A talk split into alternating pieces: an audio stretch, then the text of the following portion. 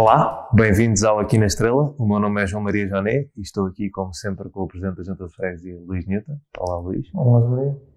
E, como sempre, temos tido também questões das nossas redes sociais para responder. Uma primeira que eu achei particularmente curiosa é da Leonor Pereira, estava no nosso Facebook, e é sobre os superadores que fazem um barulho infernal que são utilizados na limpeza urbana. A utilização dos superadores é, de facto, um dos grandes desafios no âmbito da operação das equipas de higiene urbana. Sobretudo em períodos como o período da queda da folha, que estamos atualmente a, a, passar, em que eles são, de facto, mais necessários, compatibilizá-los com, obviamente, o ruído que produzem e o impacto que têm junto das comunidades que queremos servir é sempre um grande desafio. E por isso nós adotamos uh, duas medidas que entendemos que uh, podem ser muito importantes. A primeira é uh, a adequação dos horários de atuação dessas equipas àquilo que é, obviamente, as rotinas e o, o bem-estar das próprias pessoas. E por isso não se prevê utilizações anteriores às 8 da manhã em dias de semana e às 9 da manhã ao fim de semana. Portanto, sempre que isso ocorrer, por façam-nos chegar essas informações para que nós possamos corrigir e tentar compreender porque é que isso está a ocorrer, porque neste momento as instruções são claras. E depois a outra medida foi um investimento que consideramos significativo para substituir os tradicionais superadores que uh, funcionam a combustão interna por superadores elétricos que produzem menos ruído na operação. Duas perguntas. A primeira é 9 da manhã ao fim de semana. Isso não é cedíssimo? 9 da manhã ao fim de semana eh, pode ser de facto considerado eh, cedo, sobretudo nas ruas em que são mais estreitas e que não conseguimos mitigar completamente o ruído que se produz. No entanto, o que nós seguimos aqui é a lei do ruído e, portanto, é a hora a partir do, da qual já temos uh, condições para produzir ruído nas ruas. E o objetivo, obviamente, não é produzir ruído, mas para poder tornar eficaz essa operação, sobretudo nesse período, não temos outra alternativa senão começar às nove. Mas qual era a segunda pergunta? É acordar logo as pessoas, não é? Uh, a segunda pergunta, uh, também para perceber se a Leonor Pereira não terá tido algum azar, é se já estão todos substituídos e todos trocados por elétricos ou se ainda há alguns a gasolina e, se, e como sequência, se a diferença é muito significativa no barulho. Julgo que ainda não estão todos substituídos, até porque, como já tivemos relatos de uma ou outra avaria dos elétricos e nós não tínhamos na altura uh, em número suficiente para que a substituição fosse também pelos elétricos, poderá poderá, poderemos estar a assistir a algumas situações em que uh, ainda haja ruído produzido por aqueles que são a combustão. Mas uh, o objetivo é uh, podermos ter até ao primeiro trimestre de 2021 todos substituídos por elétricos. E a diferença é de facto substancial? A diferença é significativa. Obviamente que continua a existir ruído, não, não, não há uma supressão completa do ruído, mas há uma redução significativa do ruído e, portanto, isso, sobretudo nas, nas vias mais largas, nas ruas mais largas, nota-se bastante. Nas ruas mais estreitas, eh, é natural que ainda se sinta algum, mas mesmo assim vai se sentir muito menos do que os de combustão. Ehm, então, temos aqui também uma pergunta do Facebook vinda do Nuno Velez Durão, que é sobre um tema que nós já discutimos aqui uma vez, que é sobre a Rua das Janelas Verdes e as questões do excesso de velocidade. Ele fala uh, de uma experiência que teve no dia em que fez o comentário a dizer que ia sendo atropelado na passadeira junto à paragem do autocarro e junto ao hospital da GNR. Queria te perguntar como é que vias soluções para esta questão. Eu acho que o Nuno é uma matéria que nós já discutimos uh, até num, num, podcast anterior e não tem razão. Nós temos que enverdar aqui por dois vetores de, de, atuação. Um que é, junto da Câmara Municipal, promover uma solução temporária para a redução de, das velocidades de circulação. E outro é aquela que deverá ser, de facto, a solução definitiva que nós temos procurado aqui uh, desenvolver na, na Junta de Freguesia para apresentar à Câmara, uh, que é uh, converter a Rua das Janelas Verdes a uma rua de, para transportes públicos e para a circulação de bairro, eliminando o trânsito de atravessamento, que geralmente o faz a grandes velocidades para tentar ganhar no trânsito da 24 de julho ou no trânsito da Infante Santo e assim chegar ao seu lugar. Uh, e por isso, o, o desafio aqui uh, vai ser a conclusão deste projeto que nós estamos a desenvolver. Vamos submetê-lo depois à discussão com os moradores e, com base nos contributos dos moradores, vamos levar o projeto definitivo à Câmara Municipal. Mas isto não implica que, entretanto, a própria Câmara possa implementar as tais medidas temporárias, provisórias, de dissuasão de velocidade nessa rua, porque, de facto, o que ele diz, constatamos nós todos os dias, e infelizmente, ainda bem que não, ainda para mais estando a atravessar numa zona de passadeira sobrelevada, o que prova que apesar de ser uma passadeira sobrelevada, infelizmente não está, em algumas situações, não está a representar a maior segurança. Portanto, acho que a nossa solução definitiva vai mais ao encontro da necessidade daquela via, que é nós temos é que retirar por completo o trânsito de atravessamento e reservar aquela, como se fosse uma rua de bairro, a residentes e a transporte público. E, e isso é possível cortar a Rua das Janelas Verdes? A Rua das Janelas Verdes, na realidade, a, a, a, toda a secção de toda a artéria que as pessoas geralmente designam uh, como Rua das Janelas Verdes, na realidade é um conjunto de três ruas, é um facto interessante. Um pouco como acontece com o Almirante Reis.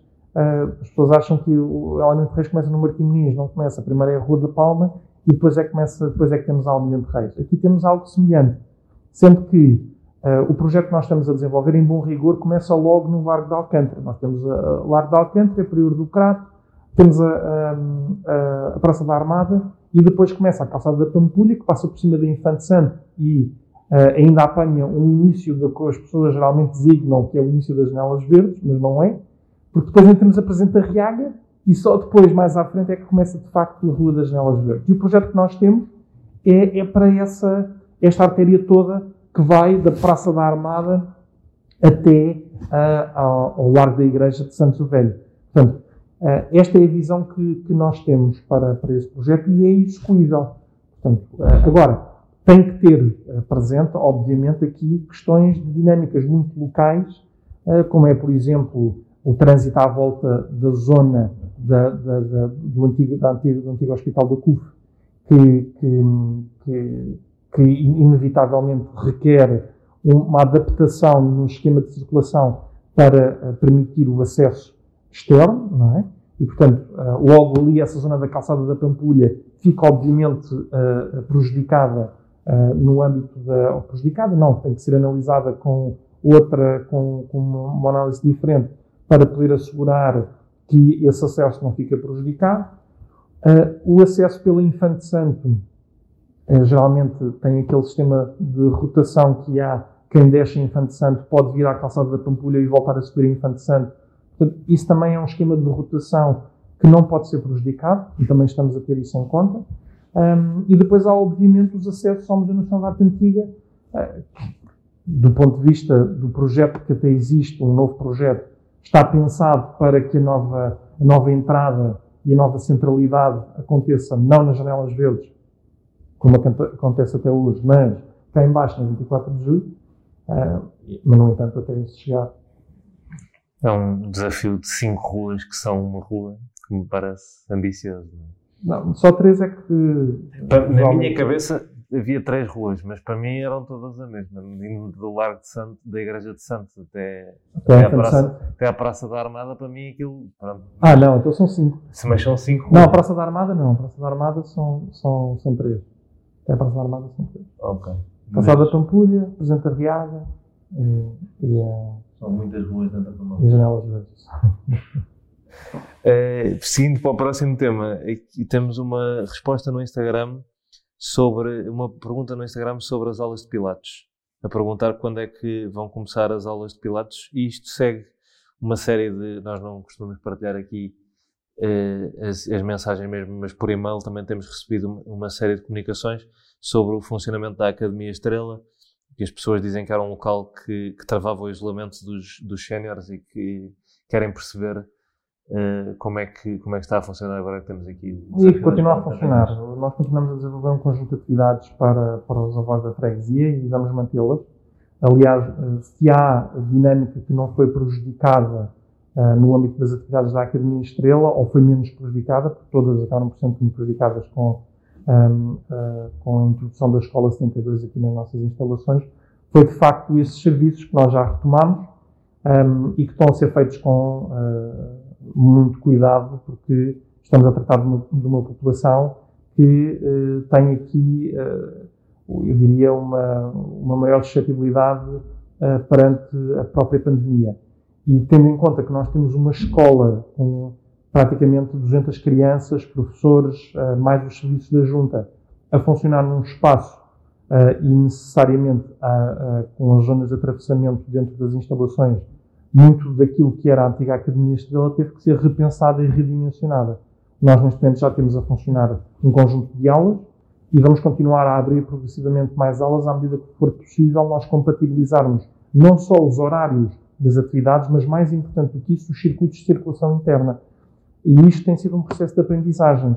Porquê? Porque nós inicialmente criámos um conjunto de espaços pensados para a circulação da escola e o que viemos a verificar ao longo destes já praticamente dois meses de funcionamento da escola é que nem todos os espaços que nós tínhamos inicialmente, todas as zonas de circulação que nós tínhamos inicialmente idealizado como zonas de circulação para as crianças e para os, os professores, uh, têm sido necessárias.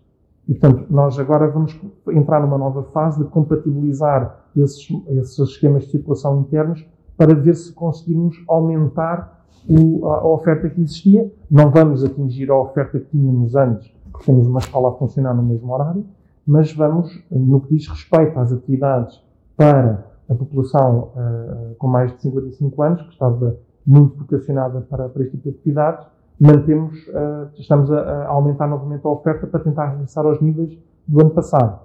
O que é que temos feito para, uh, de alguma forma, suprir, porque há uma questão muito importante que é levantada na pergunta, que é o isolamento.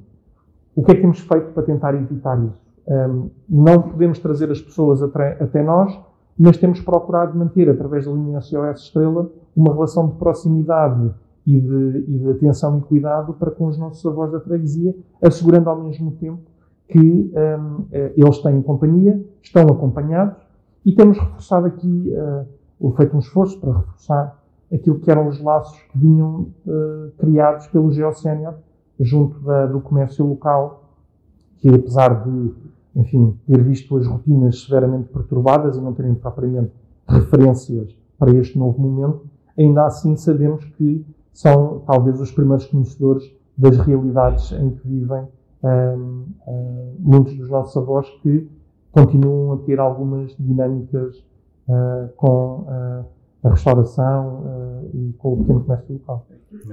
Mas então, concretamente para a questão do, do Pilates, porque Falaste aqui de, de, abrir progressivamente, tens alguma ideia para o Pilates, para a pergunta da Maria do Carmo, quando é que poderá... O que, eu, o que eu respondi anteriormente aplica-se também à questão do Pilates. Portanto, à medida que nós vamos agora compreendendo como é, não é só a questão do ginásio ser enorme, o ginásio, graças a Deus, é enorme, nós temos boas instalações, o problema é que não é, aqui a lógica não é meter mais pessoas dentro daquele espaço. As pessoas para lá chegarem têm que fazer circuitos que até hoje nunca foram uh, uma preocupação, quer dizer, Hoje em dia ninguém se preocupava se o corredor tinha 2 metros de largura ou 1,5 metro e meio de largura. A partir do momento em que entramos neste conceito da pandemia, a largura do corredor dita uh, quantas pessoas podem passar. Uh, isso, isto é, é, é, inédito e, portanto, aquilo que nós temos estado a avaliar e vamos continuar a avaliar para o Pilates e para outras atividades da Academia Estrela é como é que nós podemos assegurar condições de acessibilidade em segurança dentro das normas de saúde pública que permitam irmos progressivamente abrir mais atividades e ter também mais pessoas a frequentar. Porque, por exemplo, muitas das atividades que nós já temos atualmente já estão no limite de, de pessoas inscritas. Que não tem nada a ver com os limites de pré-pandemia, não é? Claro. Tem, uma, tem limitações, obviamente, diferentes que tornam isto tudo muito mais complicado. Temos aqui mais uma pergunta do Instagram, neste caso da Bia, Bia Nunes, eh, que está a perguntar sobre o lixo que se acumula na esquina da Infante Santo com a Rua de Santana Lapa. Diz que os, os lixos estão quase sempre lotados e pergunta se não seria necessária uma recolha com uma maior frequência ou então mudar para, para aqueles que são subterrâneos. Eu, por acaso, queria te fazer esta pergunta no outro dia em off e assim aproveito para fazer em podcast. Porquê é que em Lisboa não há, não há, lixo, não há lixo subterrâneo? Porque eu acho que você não está a falar de lixo. Eh, eu acho que você não está a falar de. Um de ecopontos. Certo. Neste caso, ecoilhas. Ela quer substituir os ecopontos por ecoilhas. Pois, essa também era a minha questão. É que, pronto, eu, eu vivo em Cascais e em Cascais há, há ecoilhas. É, Cascais funciona muito bem. Uh, uh, Lisboa, infelizmente, ainda não. O grande desafio que nós temos aqui, eh, eu diria, é, primeiro, compreender que a recolha dos ecopontos é uma competência que nem sequer está com os... Nós não podemos fazer mesmo. Eu gostava, Uh, mas nós não podemos fazer. Nesses não podemos. O que é que podemos fazer? Tentar limpar à volta dos ecopontos. O que é que acontece a maior parte das vezes? As pessoas confundem os ecopontos E até agora também já começaram a confundir as ecoilhas com locais de depósito de lixo. Nós temos que, e, é uma mensagem que temos que partilhar com, com, com esta nossa freguesa e pedir-lhe a ela que ajude também a, divulgar, aquilo não são locais de depósito de lixo. Aquilo são ecoilhas, onde apenas aceitam hum, hum, aquilo que são os recicláveis. Portanto, o material que vai para reciclagem. Ah, e esta é, é, é, a diferença muito importante, porque há pessoas que, de facto, resolvem depositar o tradicional lixo uh, orgânico, o lixo doméstico, confundindo com a utilização uh, que aquele espaço tem. E ao fazê-lo estão, inclusivamente, a contaminar uh, os, os recicláveis, que é algo que não pode acontecer sob pena de prejudicar o esforço de reciclagem de todos.